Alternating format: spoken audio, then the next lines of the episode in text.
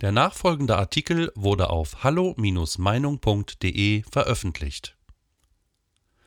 Apokalypse Now im Schlachthof. Tierschützer decken skandalöse Zustände auch in Biberach auf. Von Daniel Matisek. Die Serie unsäglicher Fälle von Tieresmisshandlungen in Deutschlands Musterländle reißt nicht ab. Nach wie vor herrschen in Baden-Württembergs Schlachthöfen untragbare Verhältnisse. In einer neuen, umfangreichen Dokumentation legte die Tierschutzorganisation Soko Tierschutz jetzt Nachweise dafür vor, dass der Skandal um den Gärtringer Schlachthof, der im September wegen eklatanter Rechtsverstöße geschlossen werden musste, beileibe kein Einzelfall war die Politik hat aus dem ebenfalls von der Soko aufgedeckten Fall Gärtringen offenbar nichts gelernt, wie die Enthüllungen der Tierschützer zeigen. Denn auch im Schlachthof Biberach, einem mittelständischen Familienbetrieb und Metzgerschlachthof, bei dem man fachmännische Sorgfalt und ethische Standards alleine schon aus Traditionsgründen erwarten müsste, sind Zustände an der Tagesordnung, wie man sie nur aus den schlimmsten Schreckensvisionen der industriellen Massentierhaltung kennt. An nicht weniger als sechs einzelnen Schlachttagen ermittelte die Soko Tierschutz im Biberacher Schlachtbetrieb tierrechtswidrige, brachialste Gewalt anhand eindeutigen Bildmaterials. Das Schlachtvieh wurde mangelhaft betäubt, schrottreife Technik kam zum Einsatz und das Personal zeigte, so die Aktivisten, maximales Desinteresse gegenüber den Leiden der Tiere.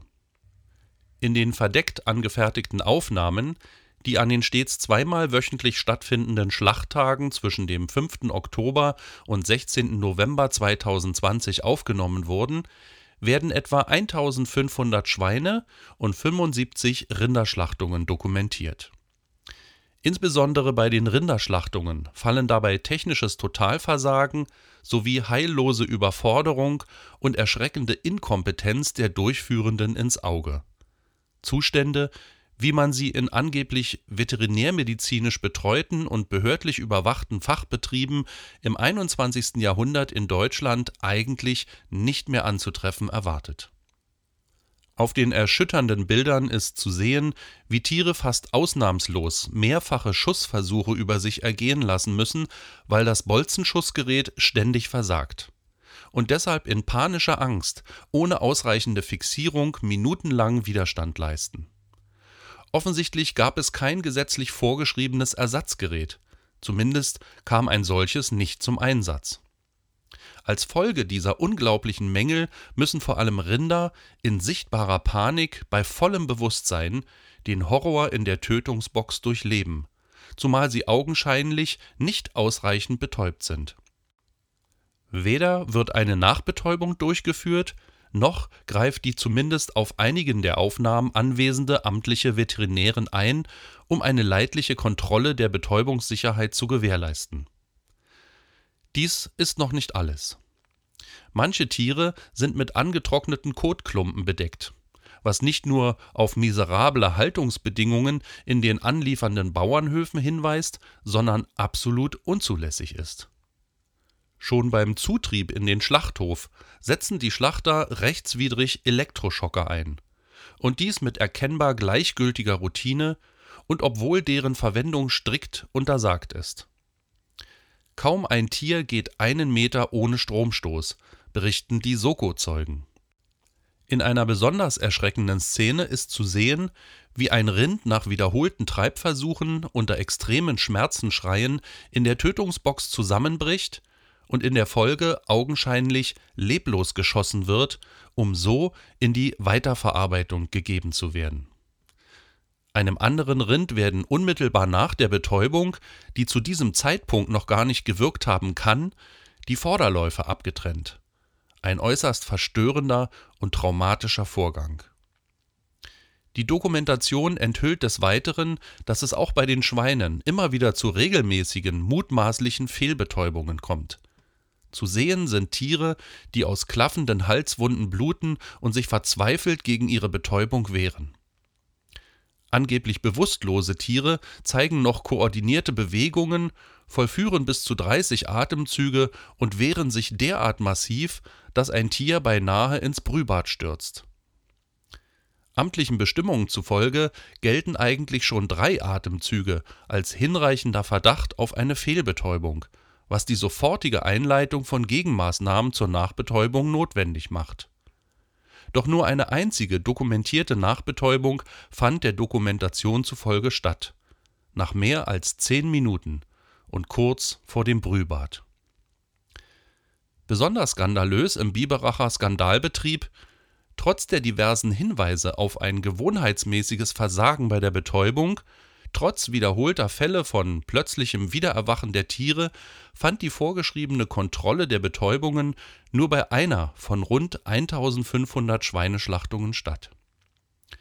Die Soko beklagt, dass die Schlachter völlig relaxed und mit erschreckender Routine die unzulässigen Eingriffe an noch lebenden und mangelhaft betäubten Tieren vornehmen sie durchtrennen ihnen die Sehnen oder schneiden bei großen Zuchtsauen unmittelbar vor dem Brühbad die Vorderbeine ab. Auch hier glänzt die zuständige Amtsveterinärin durch weitgehende Abwesenheit. Besonders schockierend zu betrachten ist der Fall einer Schafsschlachtung, bei der das Tier ganz offensichtlich bei vollem Bewusstsein ist, seinen Kopf hebt, die Ohren bewegt und dann miterleben muss, wie es der Länge nach aufgeschlitzt wird. Parallel zur Veröffentlichung dieser albtraumhaften Zustände im Biberacher Schlachthof hat die Soko Tierschutz inzwischen Strafanzeige gegen die Betreiber gestellt und das wie gewohnt undercover zusammengetragene Beweismaterial den Ermittlungsbehörden übergeben. Für die zuständigen Staatsanwaltschaften sind die Tierschützer als willkommene Hilfsermittler übrigens längst keine Unbekannten mehr die Erfolgsbilanz der Soko Tierschutz ist durchaus respektabel. Denn alleine in den letzten Jahren deckte sie zehn Schlachtbetriebe in fünf Bundesländern auf, von denen sieben in der Folge geschlossen werden mussten. Die strafrechtliche Aufarbeitung ist das eine.